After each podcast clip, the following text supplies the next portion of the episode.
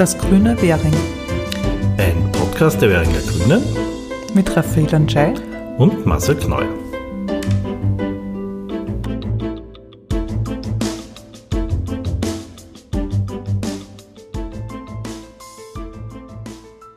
Herzlich willkommen bei einer neuen Spezialfolge unseres Podcastes Das Grüne Währing.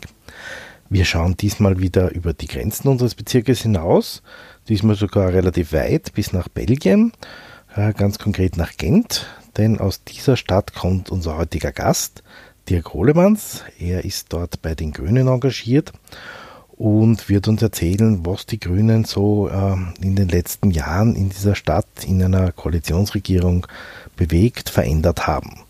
Das Gespräch, äh, das im Anschluss an eine deutsche Einführung auf Englisch stattfindet, führt Andreas Novi.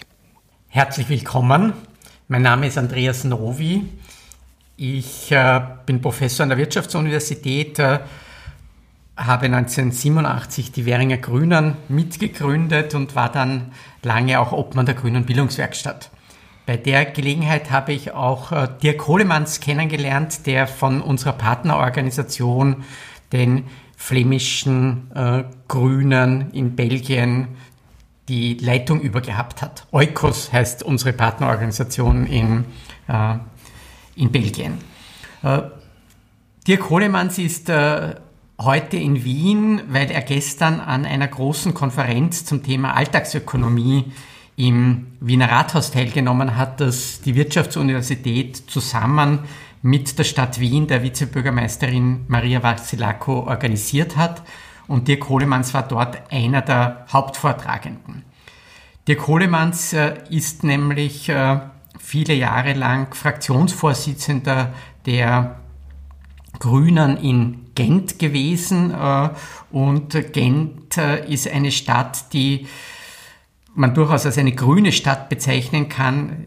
Die Grünen regieren da schon einige Jahre und haben vor wenigen Wochen bei den Gemeinderatswahlen wieder einmal mehr einen Erfolg eingefahren und über 20 Prozent der Stimmen erzielt. So wie allgemein die Wahlen in Belgien, die Gemeinderatswahlen ein großer Erfolg für die Grünen waren. Mehr als 25 Prozent der Stimmen in Brüssel, mehr als 18 in Antwerpen.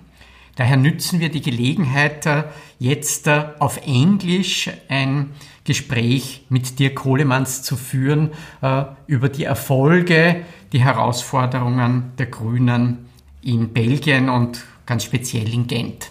Herzlich willkommen. Welcome, Dirk Kohlemanns. Thank you. Dirk, uh, I think the best thing is that you start presenting yourself mm -hmm. uh, and you work in Ghent. Okay, so uh, as you already said, I'm director of Oikos. It's a green foundation in Flanders, uh, the Dutch speaking part of Belgium.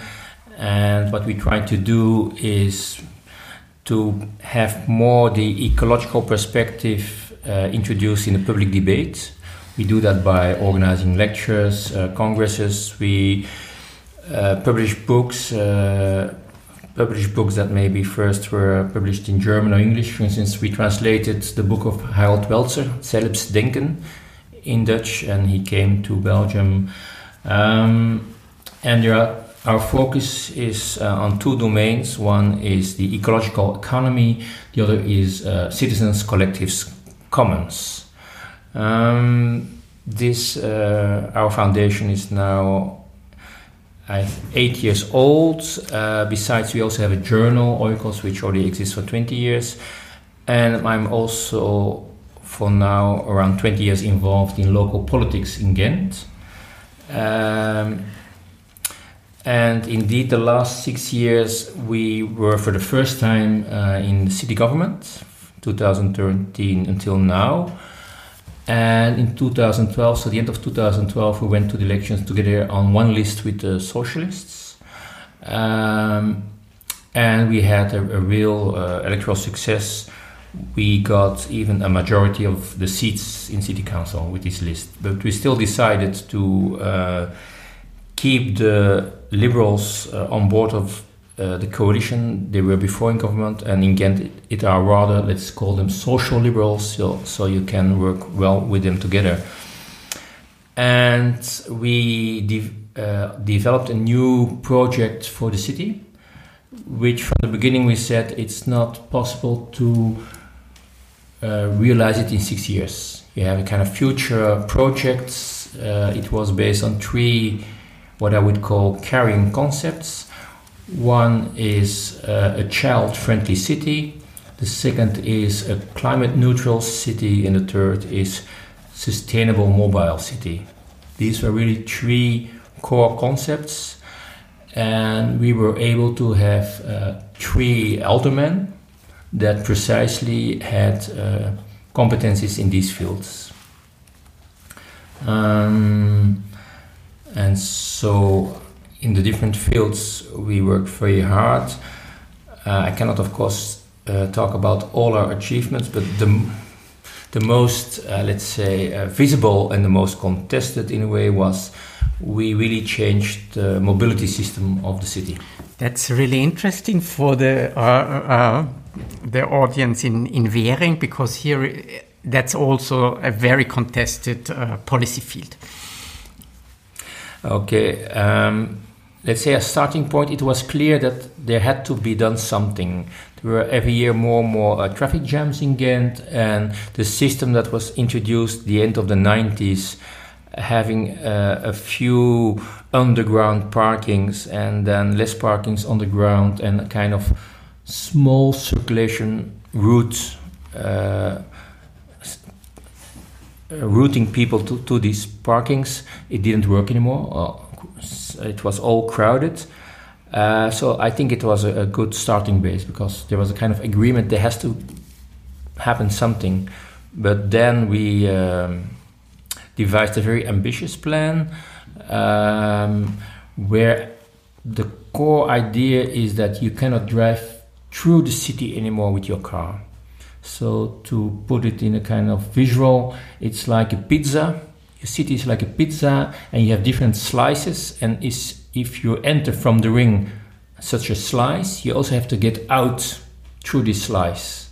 So you cannot drive from one slice to the other with your car. You have to first get out again to the ring. And of course, this was the most visible part, but it was, of course, together with a lot of other actions like making uh, parkings much more expensive. What does this mean? Uh, how expensive is it? Parking your car? Yeah. It depends where you are, but in the center of the city, it will be now something like three euros for an hour and then the more you go to the outskirts, it's getting cheaper. Um, but also a lot of investments in uh, bicycle infrastructure. We, for instance, introduced what we call biking streets. Uh, a biking street, there people on a bike have priority, so cars have to stay behind it. Uh, so it's uh, it's really a change for people driving a car. But uh, as more and more people are using the bike, it's it's it's becoming even a necessity. Uh, one of the problems uh, was that in busy streets with shops, there were new conflicts between pedestrians and people cycling. So we had to devise special cycling routes, and so between uh, 11 and 7, some shopping streets you cannot uh, drive with your bike there. Uh, we also introduced park and rides uh, outside the city, and then with tram or with bus, you can enter the city very fast. And so we had a lot of discussion. We introduced it April 2017, which is not so long ago. And one year later, um, the results are really astonishing. We have 25% more cycling 10% more users on public transport and 12% less uh, cars in the city. But and for me the most astonishing is the the sound of the city changed. Now you're walking streets and you people passing by on their bike and you can understand what they are saying. Before it was this kind of noise of cars, and so I think the overall quality of life really has. Uh, going up enormously. Of course, some people were against it because if you devise such a system, this system of what I call pizza slices, you need sometimes to cut a street in two. And so you're not allowed to pass through the street anymore with your car. Of course, buses and taxis still can. So, of course, the, some shopkeepers, some inhabitants were not happy. Course, the opposition parties were shouting that Ghent has become unreachable. Uh, but in the end, and so the day we introduced the plan, everyone was like, journalists were waiting. Now we're going to see chaos. But chaos didn't happen because we also, in a very serious way, used a mathematical model for traffic flows and adapted. We did a lot of micro adaptations to uh, squares and, and other things, so really to be able to have the flows going in the most optimal way.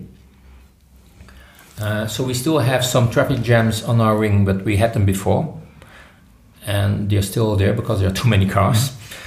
But uh, I think the quality of life and also the um, the safety in the streets for people on their bicycle really has gone up a great deal. But just uh, going one step back, uh, who were the main uh, supporters of this uh, this initiative, uh, and uh, and how was opposition organized? Mm. Because that's really interesting for us. I think a few elements first, there was already a kind of uh, legacy of policies uh, promoting bicycle use. Uh, it's already ma- now uh, many years ago, but we had in the 90s a socialist mayor who already used his bike every day. So you already had this image that it's um, it's normal to use your bike even if you're a mayor. Um, we have a quite strong um, environmental movement in Ghent who really supported it. Um, who was against it? Certain organizations of uh, shopkeepers. Um, but the interesting thing is that the strongest uh, opposition party, right wing, they tried to collect enough signatures to have a referendum and they tried to collect them more than a year and they were not able to have enough signatures.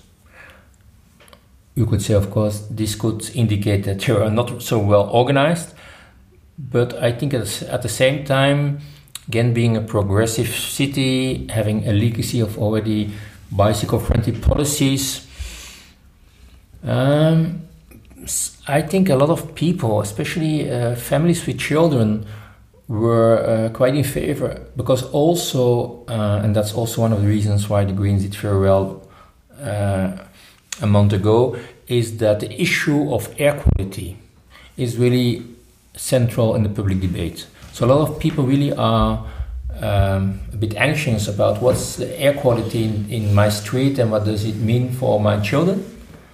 And so I think if you're able to link um, environmental issues together with health issues, a lot of people are interested and will support your policies.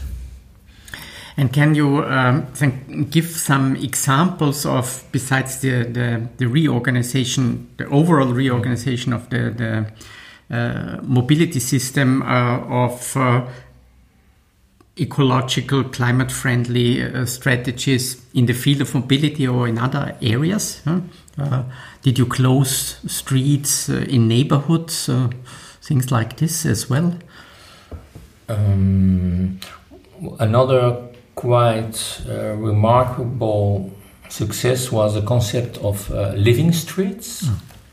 So um, we invited people to convince their neighbors to make their street during summer one or two months completely car free. And when I say completely, it's 100%. It's not at midnight I can still park my car in my garage. No, it's really streets are blocked, and then you can change your uh, street in a park or in a, if you want a barbecue site, whatever. And this uh, first year only two streets. But it was only done uh, if the population wanted it. Yes, and I think this is really part of the success. If we would have decided top down from city council, we will make your street car free. I think a people said, "Hey, why and who decided?" But we invited people to convince their neighbors. Then you get a horizontal dialogue instead of this top-down communication, which makes also for people who are against it it much more difficult to resist because shouting that the politicians uh, are stupid and they don't listen to you that's we all know but if all your neighbors are in favor it's already another uh, issue of course even in the streets where it was a success it was not supported by 100% of the people we did uh, research and we found out that uh, to put it a bit uh, dark uh, black and white male men above 65 driving with a car all their life are most of the time against it. Uh, but uh, yeah, ch- city is changing. We have a lot of families with young children, so uh, they are in favor, and it really changed the social interaction in these streets. and how many living streets did uh, did you implement? I think uh, last time it were seven or eight but it, I'm sure it will be, it will be more the next time. But um, you it's before you decide on it. Of course, you ha- have to organize it very well because if there's no cars allowed in one street, of course the streets besides will have more traffic. People, if they cannot uh, drive the car in their own street, they have to park in another street. So it's not just something funny. It's also kind of you have to organize it in a very good way. Uh, and so you cannot start with 100 streets at the first time. You have to build uh, build this kind of uh, well, let's say call it a movement because it's really not just uh, something playful. I talked with people living there. It really made people conscious that the street is not something for cars, but could be also a meeting place, uh, opening up a lot of possibilities. Give one example, if, if I may, somebody told me that uh, they put a board on the street, very simple, with chalk, and somebody wrote the first week, I have a glass of wine here at 7 o'clock in the evening. Suddenly they were at 40 this evening that evening. And so more and more people just wrote down, we will have a barbecue next Friday. Who's, who will be there? Bring your own food. And so spontaneous self-organization uh, gives rise to a lot of very interesting activities. And that happened in during summer uh, Yeah, yeah. holidays. Yes. Yeah? And you have uh, nine weeks of summer holidays as well. Mm-hmm. That's uh, um, similar to to Austria. Uh, Mm-hmm. We have it as well. Uh, what do you do with your children? Uh, that's very interesting, uh, and it's uh, a kind of uh, challenge, which of course is, is broader than uh, only Ghent. But as you said, we have uh, two months of summer holidays for our children, two nine weeks, and on average, people have three weeks maximum holiday at their work. So there are six weeks to solve.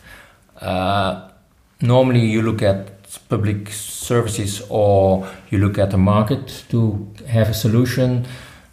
Of course, you also have the grandparents, but uh, and so indeed, the city of Ghent also organizes what we call kind of youth camps. Uh, you have now also companies that are offering, for instance, go to Spain and learn how to use a surf, go surfing, but then it's maybe 800 euros, so it's only for the rich. And so we had a very nice uh, development of what you could call self-organization or commons. People said, what if we organize in our streets this uh, summer camp ourselves and every parent is willing to spend one day a week uh, yeah, being a monitor, huh? organizing little games and stuff like that. And it was a big success. So now in many places we have this kind of self-organized uh, summer camp, and I find one of the most important things is that it's for free. It doesn't cost a euro, so everybody can participate. You only have to be willing to spend one day a week as a parent. And what is the support by the municipality? Uh, most of the time, it's about space. It can be municipality, but it also can be a school. Uh, a school is uh, the building, the playground. That makes it, of course, easier. But you know, we did it in our street, and there was one person with a big house and a big garden, so it can also be on private ground. Mm. And you said that uh, you aimed at becoming a child-friendly city. Uh, what what uh, did you achieve this? It is, of course, hard to measure, um, but there are a lot of things um, we try to change. For instance, if we redesign a park or a square, there will always be this question what is there for children? Small children, a bit bigger children. And so you see more and more small playgrounds all over the city. Um, also, the if you look at schools, playgrounds used to be deserts of stones, and so we had a program stimulating schools to change their desert of stones into a park, and then at the same time motivating them to open up to the neighborhood this place. And so suddenly, even in housing blocks where before there was no little park. Suddenly, children had a little park, but it also goes. Um, it's it's about uh, parents with very very little children that they have a place. Uh, if a mother wants to give breast to a child, there are places for that. Uh, we invest a lot of in in in. Um, let's say uh, schools for everybody, uh, working on diversity. Um, so it's a lot of things, but it's always the same perspective. This new development is it child friendly, mm-hmm. uh, which is then taken you know into account in all uh, policy measures. I I want to take up a, a concept uh, uh, that you introduced yesterday at the conference. It's called uh, public civic partnership. Uh, I know I've known the concept of public private partnerships when the uh, a corporation is buying uh, is is building a school and then it's leasing it to the mm-hmm. to the municipality, and that's a, a very bad business for the municipality. So there's a lot of criticism of uh, private part, public partnerships. What is a public civic partnership and why do you uh, promote this in Ghent? Well, you already mentioned an important uh, argument. We have the same public private partnerships. Companies building schools, uh, leasing it, and then, for instance, in the end, it turns out that uh, uh, association of the parents is not allowed to use the school in the evening because it's not in the leasing contract, and if they want, they have to pay for it. So it's really totally crazy. Um, at the same time, and, and, so this is of course uh, part of this, uh, let's call it neoliberal agenda that was dominating the last decades. Our policies on the not only on the national level uh, what we see in Ghent for already many years is that a lot of citizens are taking a lot of initiatives in, in quite different domains uh, food, energy, sharing stuff, cars, bikes. Uh, we even have now a small organization where you can uh, lease little, uh, little bicycles for children because, of course, they grow and then this bicycle is too small, and so you can exchange this. And then of course with this new wave of commons the question is coming up how to redefine your governance model in order to uh, work together with them stimulate them and not only from a kind of top down model uh, maybe give them some subsidy if you like them. And so to do it in a real uh, profound way, we invited Michel Bauwens, who is an uh, expert on commons peer-to-peer, to to talk with uh, these citizens and to write a kind of strategic report on how to reconceptualize uh, policies. And so, what I took out of it is, I think, instead of focusing on these public-private partnerships, I think we have to invent public civic partnerships, which means that public services work together with citizens association to deliver a certain good or service. To give one example, we have a very old and symbolic abbey in the city. Some say that Ghent was established there. Uh, and it was a museum until the 90s, but then there are only few people going there because it was boring and the people working there were, I guess, more sleeping than explaining things. So, in the end, of course, the easiest thing from an austerity policy perspective is we close down everything. So, it was closed for me for more than five years, but then the people living in the neighborhood said it's really a shame that one of the most symbolic places uh, of the city is just uh, not used, uh, it's closed. And so they said, what if we would organize something. Let's start on Sunday afternoon, small uh, concert of that or things like that.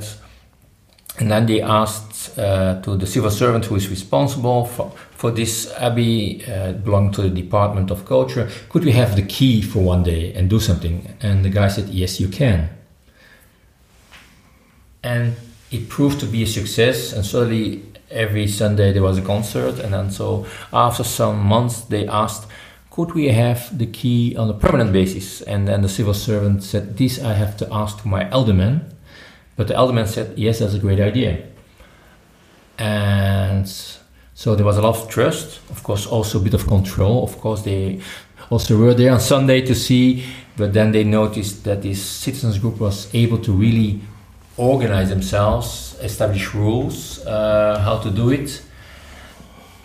And then actually there was an, an, an older building close close to the abbey from the 19th century, which was uh, empty. Uh, the city was renovating it, and so this association said, "Could we also uh, use this small building?" And then the city said, uh, "You know what? You can have it on a permanent basis if you organize it in an open way." if people from the neighborhood or other want to do something there, you have to be really open. And actually, it's now one of the most dynamic and thriving places of the city. And so the owner is the city, but the people who manage it is the citizens association. So for me, this is a perfect example of a public civic partnership. So it's it's a partnership with the population. Yeah, you you govern together with. It's a group of citizens people. that come together and have and define for themselves a certain goal. In this case, uh, we valorize a very important cultural place in Abbey and allow and use it also as a space for new cultural events. Uh, very uh, easy to if if you're a small group playing music and you say within two weeks we will want to give a little concert, they say yes, no problem, we will do it. Uh, you also have other examples. Um, some places there is a little park and there are some issues with safety in the park in the evening, and then we just put a gate and we gave the key, we, we, we give the key to the neighbors, and at 10 o'clock in the evening you close the park, and in the morning they open it. And this is a, a very small example, but it shows that it's a kind of trust. It's not, you don't want to, let's say, uh, reduce public service. It's, it's not about austerity, but it's about cooperation and making use of the qualities and the competencies of citizens. Uh, and we see that in many areas uh, happening. So we can, instead of, of course, uh, companies are necessary and they always will have a place in the city but i think the future is to see what how can you and for that i use the concept of a partner state how can you stimulate respect and enhance the things citizens are willing to do for instance we have citizens that uh, started uh, energy corporation citizens energy corporation and so now they are willing to put uh, solar panels on schools. And so I find it really great. So the smartest thing is to help them. because actually they are doing something that you should do from your climate policy perspective. But they want to do it, work together. And is this a trademark of uh, of the uh, the Belgian Greens, or is this very specific uh, this this partnership approach to Ghent? Uh, well, maybe now for one minute I will not be so modest. we worked a lot on this concept uh, with Oikos, our foundation, and we organized congresses and published stuff around it. And so last year there was a national congress of the Greens uh, to redefine certain things, and so this concept of commons partner state is now really in the program of the Green Party. And there's a lot of interest in many cities to do it like this, and I think it's now I think it's now the trademark of the Greens in Flanders all over, and also our French-speaking colleagues are doing the same. So it's a kind of um, establishing a link with what I would call a new emerging civil society. Uh, and I think it's it's it's for me it's a, it's the normal way to uh, handle uh, or to behave as a green politician. And and uh, do you think this is this this is specific to the Greens, or do you find this in other parties as well? I think it's specific because first of all, these new movements. Uh, I think it's no coincidence that a lot of people who are active in these new initiatives are also active in the Green Party. So this is kind of organic uh, combination and link. And I noticed that for more traditional parties, they just don't know it.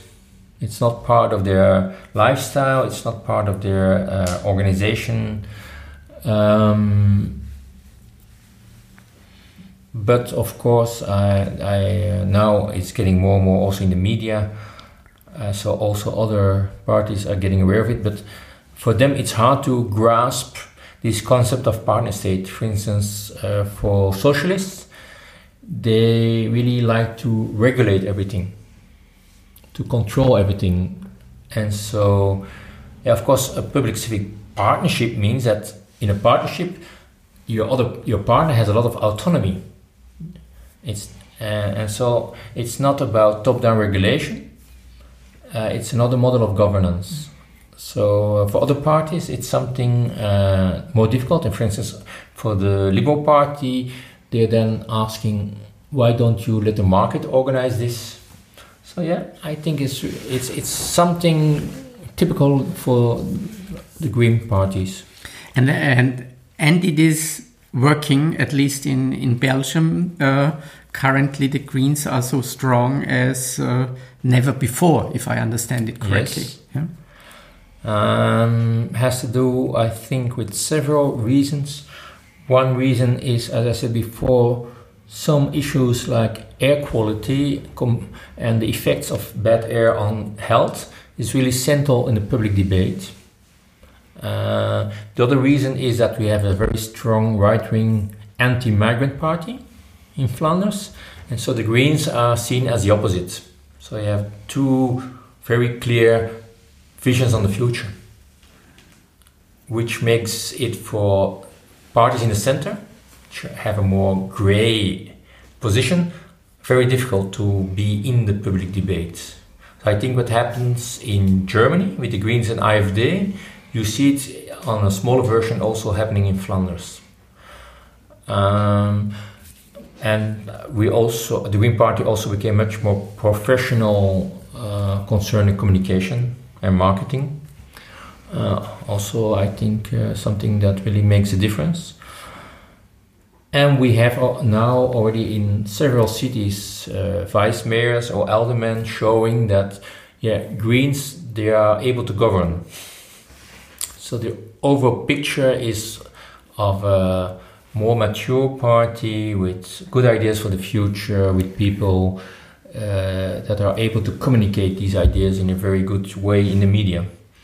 The, the, the worrying thing is that uh, if you look five years back, one could have said very similar things about the, the Austrian Greens. Uh, the, we were in six regional governments uh, and, uh, and very successful electorally and definitively modernizing in, in communication and, uh, and PR activities in general. Uh, but uh, after this electoral disaster last year, it became clear that uh, there was a really lack of uh, uh, of a common narrative and, and a common identity, and uh, and the Austrian Greens are in search of uh, finding this again. Do you have anything to recommend for us? Sorry, uh, that's of course a tough question. Uh, but I can say, uh, and of course it's it's always easy to say it afterwards. But we saw it also in the elections uh, last month in Ghent. Uh, people don't like parties that are have fights inside, eh, because then it's hard to. How can you trust a party to govern your country if they're not able to work together internally? So what we saw in Ghent that we were we were again on, on one list with the socialists, but they had a lot of problems internally, uh, fights and scandals, and so uh, they lost a lot of votes and, and seats. Well, um, and also the typically in Ghent the right-wing opposition opposition party had also a lot of internal fights, and they also lost votes. So I, this is more on the level of uh, let's say, the perspective of the voter. I think the other thing is uh, it are quite insecure times. Uh, if you open the newspaper, you can read about climate change, you can read about refugees, you can talk, uh, read about digitalization, which will destroy jobs. So, uh, bring developing a narrative, a hopeful narrative that without being um, without lying, of course, because uh, future is always open. But to say that we will deliver policies that make uh, will bring you freedom and security, I think this is a central message. Freedom, of course, that's typical for the Greens, uh, emancipation, but also forms of uh, security. So we developed uh, as Green Party in Flanders policies. Uh, we made kind of uh, first not re- a real. We didn't promise a full basic income, but we developed a kind of something in between the current system, where a lot of people uh, fall out of the system and still are poor, and a full basic income, but a kind of um, guarantee, kind of income guarantee. So that's in, the, the, Austrian Greens party proposal. And I think it, such proposals are really very important if you live in, in a very volatile economy where you can lose your job very fast. These things are, are very important. The same thing is that the government uh, changed the age for uh, retirement from 65 to 67 and actually it's quite fuzzy on whether this is the final stage because some neoliberals say it should be 70 and we are clearly saying uh, you, you, have to be very clear that one uh, was the age of, of retirement and two uh, you have to develop a model that allows people to combine their job with their family. And so also there uh, it's actually it's focused on quality of life. I think Greens are successful if they have trustworthy proposals that can enhance the quality of life. Yeah, we, we are coming to the, the last section of our conversation. Uh, you are also member of the uh, European Green Foundation, um, which is uh, coordinating all uh, national foundations like the Grüne Bildungswerkstatt. Uh, so uh, next year the, there are European elections. Uh, you have a certain overview of uh, European politics and, and, and green parties over Europe. what is your expectation for these elections? if I would have a lot of knowledge in that uh, and foresight, people will, would be willing to pay me a lot. But of course, the, the, the, the, future is very insecure. Uh, uh, it's clear that there are different currents in Europe. I don't have to explain you uh, the Visegrad countries uh, in the east. You have Macron, Macron in France, who started as the new god, but now is falling very fast off his throne.